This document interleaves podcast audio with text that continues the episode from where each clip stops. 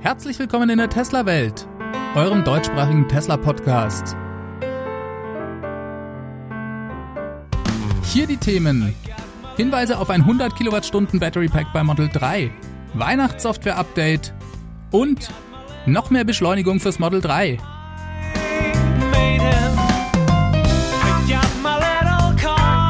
Mein Name ist David und dies ist die 96. Folge.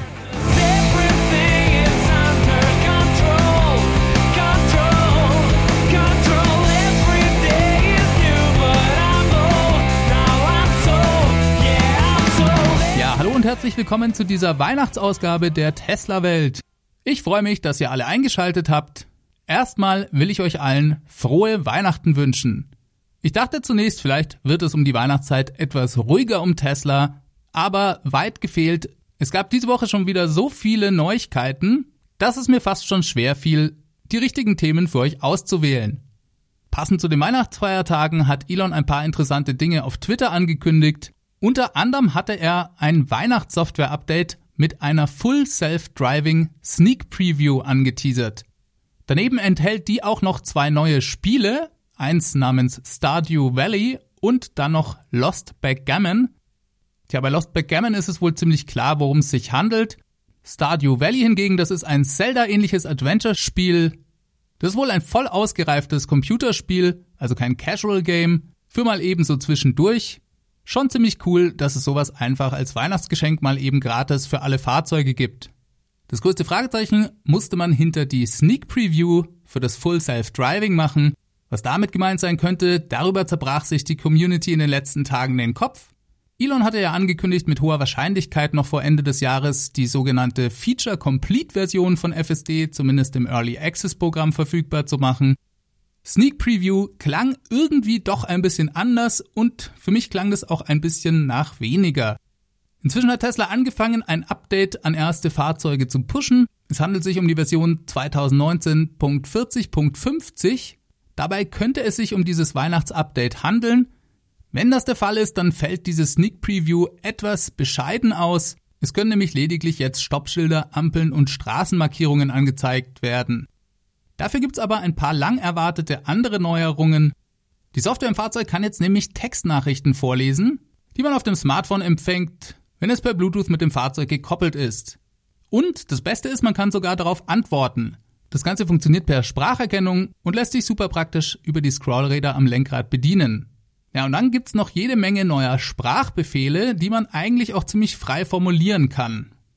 Man kann jetzt zum Beispiel einfach sagen, Temperatur auf 23 Grad einstellen Bitte die Beifahrersitzheizung einschalten, das Handschuhfach öffnen. Oder man kann sogar sagen, bitte spiel mir mal die neueste Folge Tesla Welt ab. Das Update erhält auch einen sogenannten Camping-Modus. Hierzu schreibt Tesla in der Beschreibung des Updates, Ihr Auto kann nun den Luftstrom, die Temperatur, die Innenbeleuchtung, die Musik und die Stromversorgung von Geräten aufrechterhalten, wenn der Camp-Modus aktiviert ist. Um den Camp-Modus zu aktivieren, tippen Sie auf das Lüftersymbol unten auf dem Touchscreen und wählen Sie hier den Camp-Modus aus. Dazu muss sich das Auto im Parkmodus befinden. Das ist auch was, worauf schon sehr viele Fans gewartet haben. Und anscheinend gibt's hierzu jetzt auch keine zeitliche Begrenzung mehr.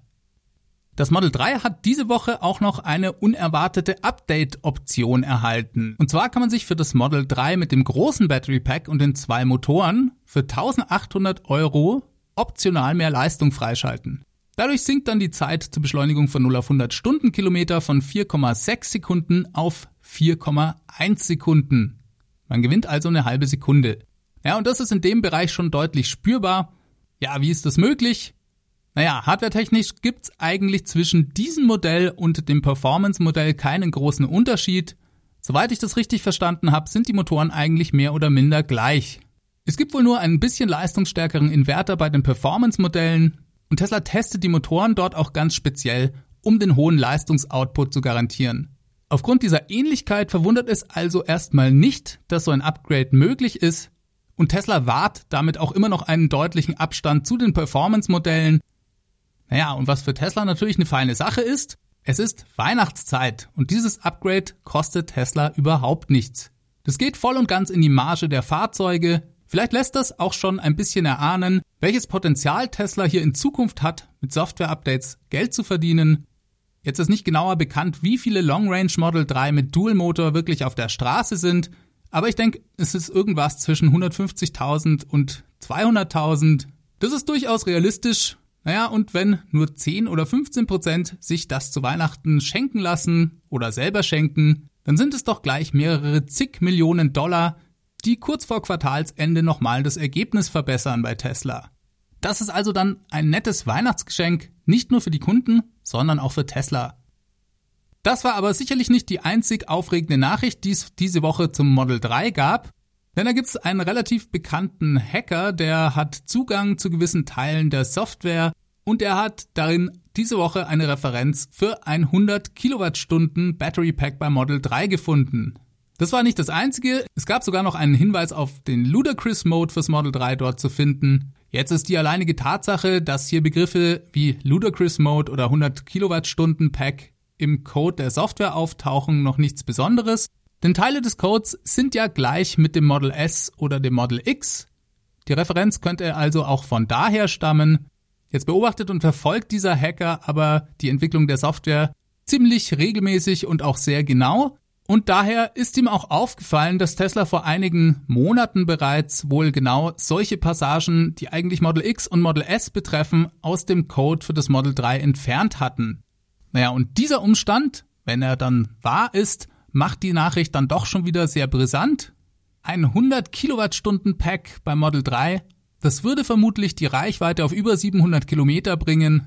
Nicht, dass das viele Menschen wirklich benötigen, aber irgendwie geil wäre es natürlich trotzdem und ich denke, bei so manch einem oder anderen, der sich vielleicht bisher noch nicht so viel mit dem Thema Elektromobilität auseinandergesetzt hat, da wird auch nochmal eventuell die letzten Vorbehalte abbauen.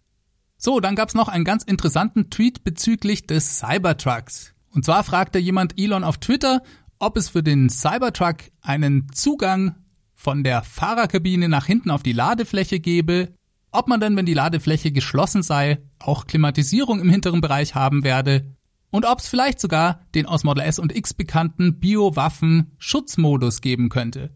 Vor allem eine Art Zugang nach hinten und die Klimatisierung wären natürlich für das Thema Camping ziemlich praktisch und Elon antwortete mit vermutlich, ja und teilweise. Das lässt selbstverständlich viel Raum für Spekulationen. Ich verstehe das so. Man wird auch den hinteren Bereich der Ladefläche bei abgeschlossener Abdeckung klimatisieren können. Es gibt auch in irgendeiner Form eine Art Verbindung zwischen der Fahrerkabine und der Ladefläche, wobei ich mir hier auch eine Art Klappe oder Durchreiche vorstellen könnte. Bei dem Biowaffenschutzmodus ist die Sachlage schon etwas komplexer. Was könnte Elon hiermit teilweise meinen? Naja, entweder gibt es den nur in der Fahrerkabine und hinten dann eben nicht. Das macht für mich eigentlich am meisten Sinn, Allerdings ist dieser Modus ja eigentlich den Premium-Fahrzeugen bei Tesla vorbehalten. Man muss also mal sehen, ob das in den Cybertruck wirklich Einzug erhält. Vielleicht in die teuerste Variante. Platz genug für die Luftfilter wäre auf jeden Fall. So, und dann sollten wir diese Woche unbedingt auch noch über das Supercharger-Netzwerk reden. Das ist ja auf jeden Fall eine große Besonderheit bei Tesla. Als einziger Autohersteller haben sie ihr eigenes weltweites Schnellladenetz aufgebaut. Und das ist für mich eigentlich eins der wichtigsten Asse im Ärmel von Tesla. Denn das Supercharger-Netzwerk macht die Fahrzeuge von Tesla eigentlich erst zum vollwertigen Verbrennerersatz. Dadurch wird die Langstrecke möglich. Und das alles total einfach, ohne nervige Ladekarten und zig Ladestationen-Apps auf dem Handy. Das ist einfach genial gelöst bei Tesla.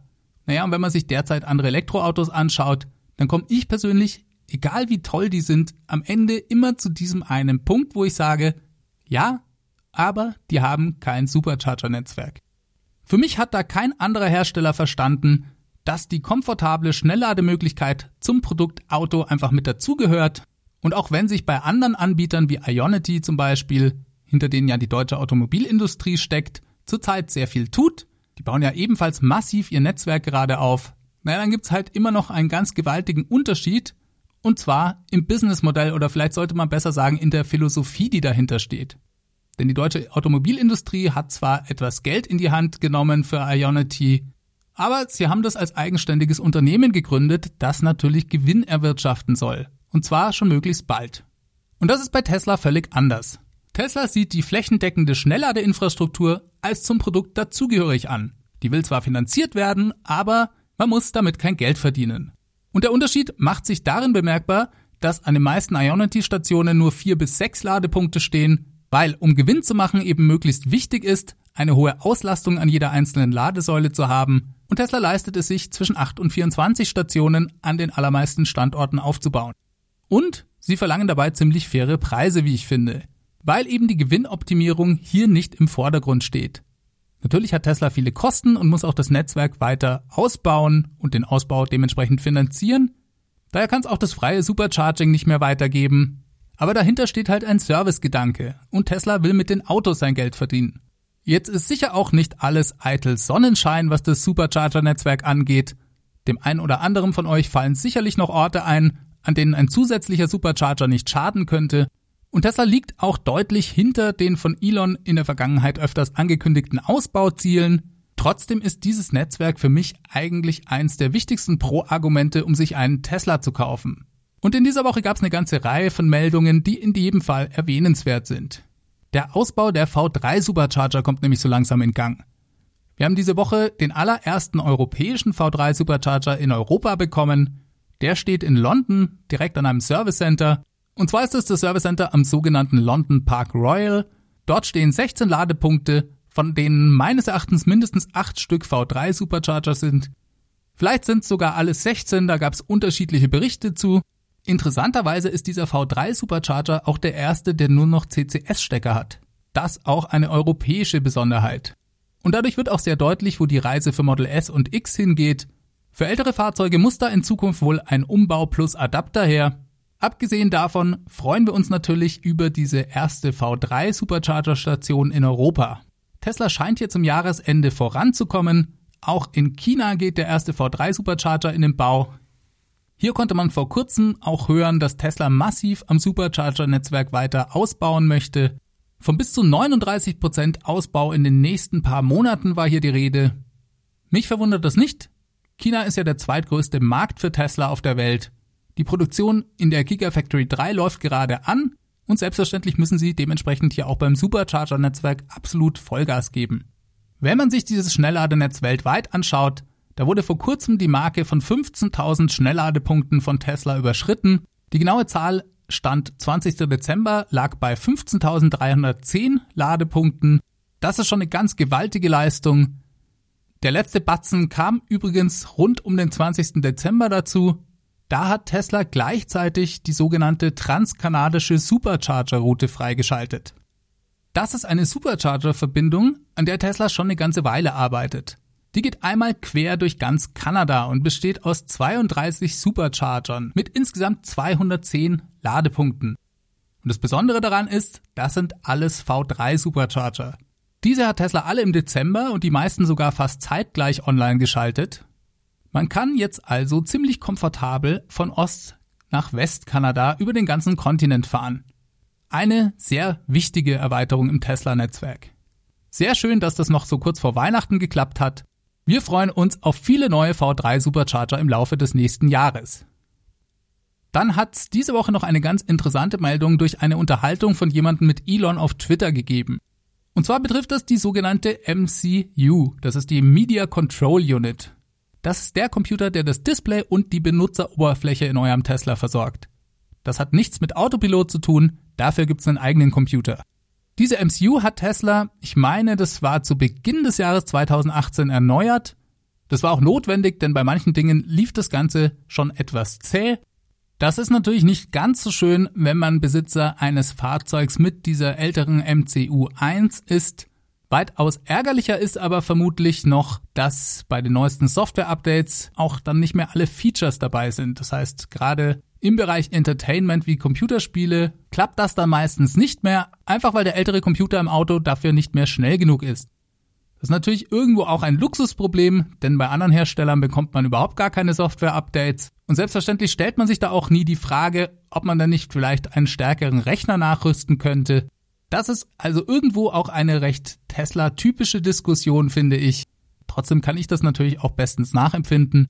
Viele Leute liegen deswegen Elon schon seit langem auf Twitter in den Ohren und diese Woche hat er darauf geantwortet und gesagt, ja, man kann vermutlich einen Austausch der Recheneinheit vornehmen, es sei allerdings komplizierter als ein reiner Platinentausch und aus seiner Perspektive sei es auch nicht unbedingt notwendig, denn zum Beispiel alle Autopilot-Features sind davon nicht betroffen.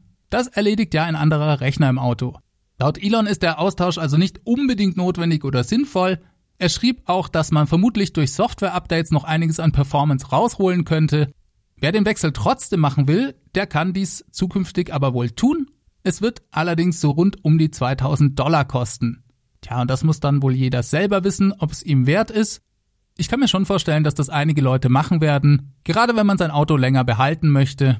Und es ist auf jeden Fall eine positive Nachricht, dass das in Zukunft möglich sein wird. Diese Woche gab es dann auch noch eine etwas unschöne Meldung an manche Tesla-Fahrer von Model S und Model X.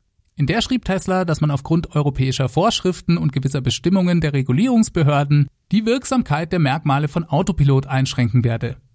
Die Änderungen kommen mit einem der nächsten Software-Updates und dann listet Tesla eine Reihe von Einschränkungen auf. Zum Beispiel sind automatische Spurwechsel nur noch auf geteilten Straßen mit mindestens zwei Fahrspuren pro Richtung möglich. Da bin ich mir nicht so ganz sicher, was das bedeutet, denn meines Erachtens war das vorher nicht anders. Vielleicht geht's hier um bauliche Trennung. Naja, das ist also vielleicht noch keine so große Einschränkung. Dann ist aber der Spurwechsel selbst auch vorsichtiger geworden. Autopilot wartet jetzt mindestens anderthalb Sekunden, bevor er nach Antippen des Blinkers den Spurwechsel durchführt. Außerdem bricht das Fahrzeug den ganzen Vorgang wieder ab, wenn er nicht innerhalb von fünf Sekunden gestartet wird. Die Reaktivität beim Spurwechsel war ja etwas, das Tesla gerade in den letzten Updates deutlich verbessert hatte, zumindest in den USA, und das wird's dann zu uns vermutlich nicht in die Fahrzeuge schaffen. Die aber wohl am meisten diskutierte Einschränkung betrifft den maximal möglichen Lenkwinkel. Der wird nämlich auch eingeschränkt. Wobei, wenn ich das richtig verstehe, es nicht wirklich um den Lenkwinkel geht, sondern um die maximale Querbeschleunigung. Der Unterschied besteht darin, dass das Fahrzeug bei einer scharfen Kurve, wenn es langsamer wird, innerhalb der maximalen Querbeschleunigung bleiben kann. Das heißt, im Idealfall fährt Autopilot einfach nur langsamer durch die Kurve, denn die allgemeine Befürchtung ist, dass das System in einer scharfen Kurve irgendwann diesen kritischen Lenkwinkel erreicht und dann Autopilot einfach abschaltet. Da müsste der Fahrer mitten in der Kurve übernehmen und schnell genug reagieren, damit es nicht zu einer gefährlichen Situation kommt. Das möchte natürlich niemand. Manche Leute argumentieren auch, dass Autopilot in Extremsituationen, wenn zum Beispiel das Auto schleudert oder sich um die eigene Achse dreht, besser reagiert als ein menschlicher Fahrer und das Autopilot das Auto eventuell mit dieser Einschränkung dann nicht mehr abfangen kann, weil er sich einfach deaktiviert ich finde es extrem schwierig, hier in objektiver und wissenschaftlicher Form festzustellen, ob das System durch die Einschränkungen gefährlicher wird als vorher. Nach wie vor gilt, man muss als Fahrer immer die Kontrolle über das Fahrzeug haben, auch dann, wenn Autopilot von einem verlangt, das Steuer wieder zu übernehmen. So, dann gab es noch zwei weitere Punkte, und zwar betrifft es einmal das Summon-Feature. Das funktioniert nur bis zu einer maximalen Entfernung von sechs Metern und Autopilot wird in Zukunft auch häufiger kontrollieren, ob man die Hände am Lenkrad hat. Eine Warnung erhält man nach nur 15 Sekunden. Bisher war das wohl etwas lascher. So, jetzt reden wir mal darüber, warum das überhaupt so ist und welche Fahrzeuge alle betroffen sind. Grundlage für all dies ist eine Regulierungsempfehlung der Vereinten Nationen mit dem hübschen Namen UNECE R79. Die nimmt sich die EU als Grundlage und diese wurde im Jahr 2018 überarbeitet. Es handelt sich also nicht um irgendeine EU-Regulierung, sondern das Ganze kommt von den Vereinten Nationen und die EU akzeptiert einfach nur diese Vorgabe. Die USA und China tun dies übrigens nicht. Dementsprechend gibt es dort auch keine Einschränkungen. Jetzt betrifft es interessanterweise nicht alle Fahrzeuge bei Tesla. Wie gesagt, die Mail ging nur an bestimmte Model S und Model X Besitzer. Das Model 3 ist komplett raus, weil es seit jeher diesen Regulierungen bereits entsprochen hat.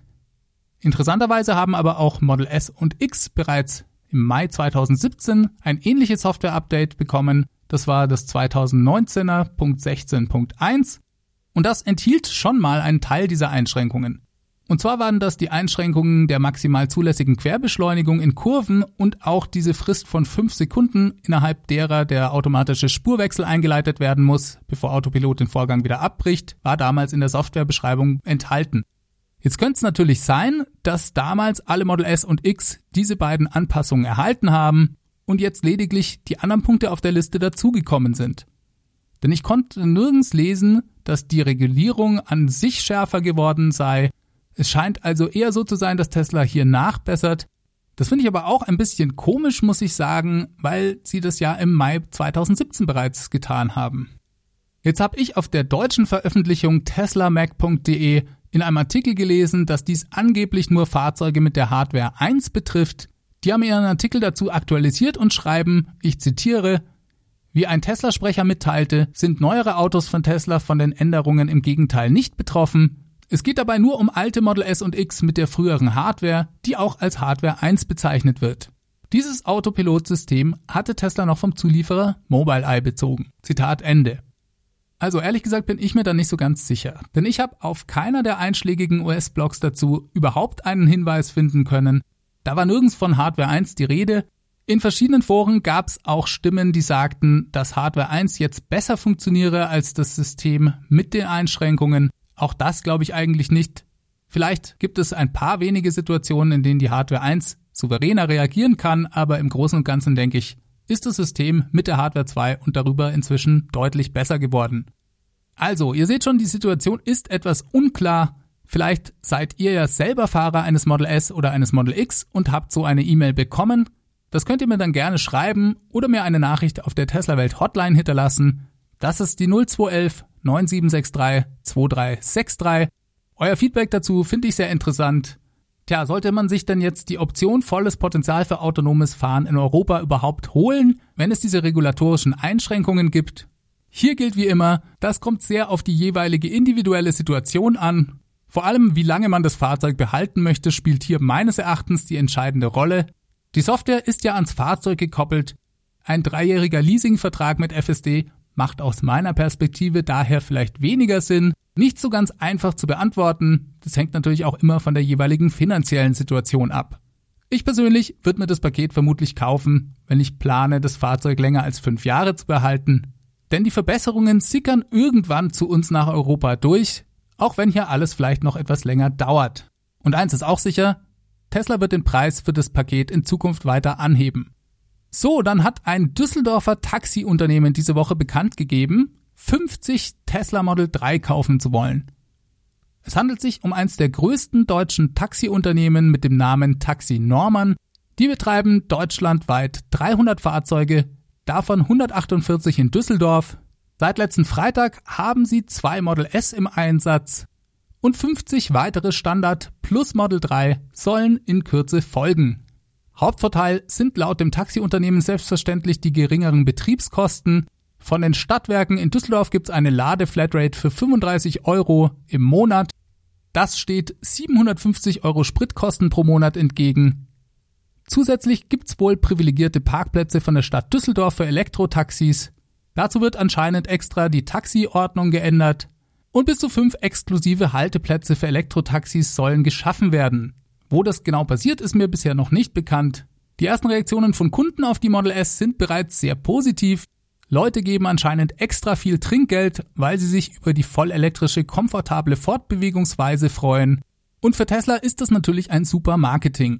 Denn dadurch werden immer mehr Leute in einem Tesla mal gefahren sein. Das sind also quasi alles irgendwo auch Probefahrten. Und wenn eins der größten Taxiunternehmen so eine Bestellung tätigt, dann hat das natürlich auch Signalwirkung für die ganze Branche.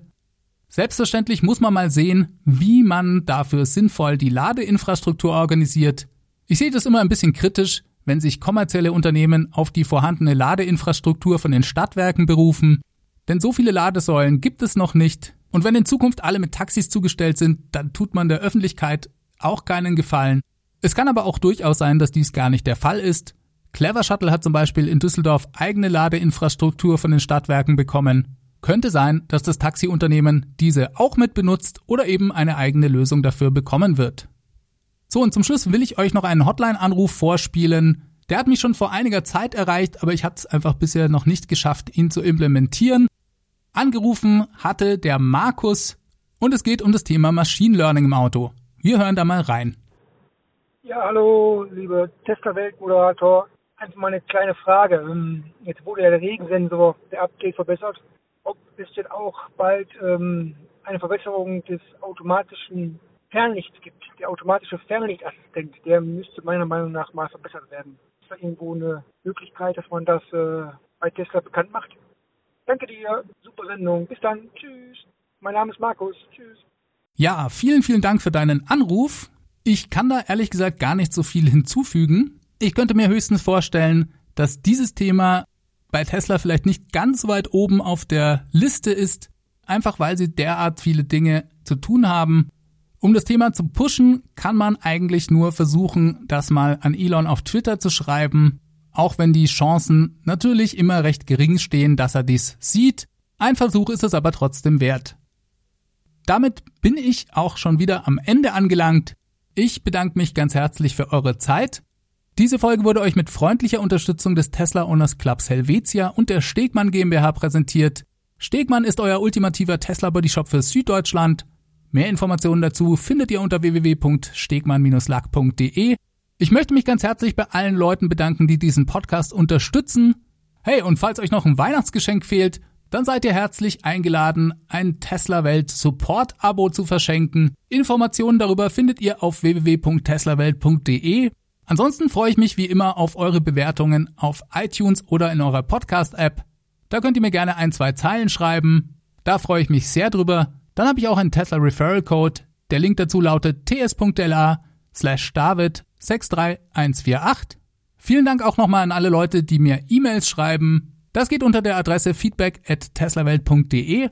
Die Nummer der Tesla-Welt Hotline sage ich auch nochmal, das ist die 0211 9763 2363.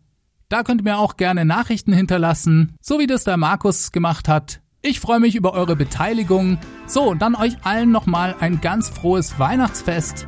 Ich hoffe, ihr könnt das anständig feiern. Ich wünsche euch alles Gute. Bis zum nächsten Mal. Macht es ganz gut. Ciao, ciao.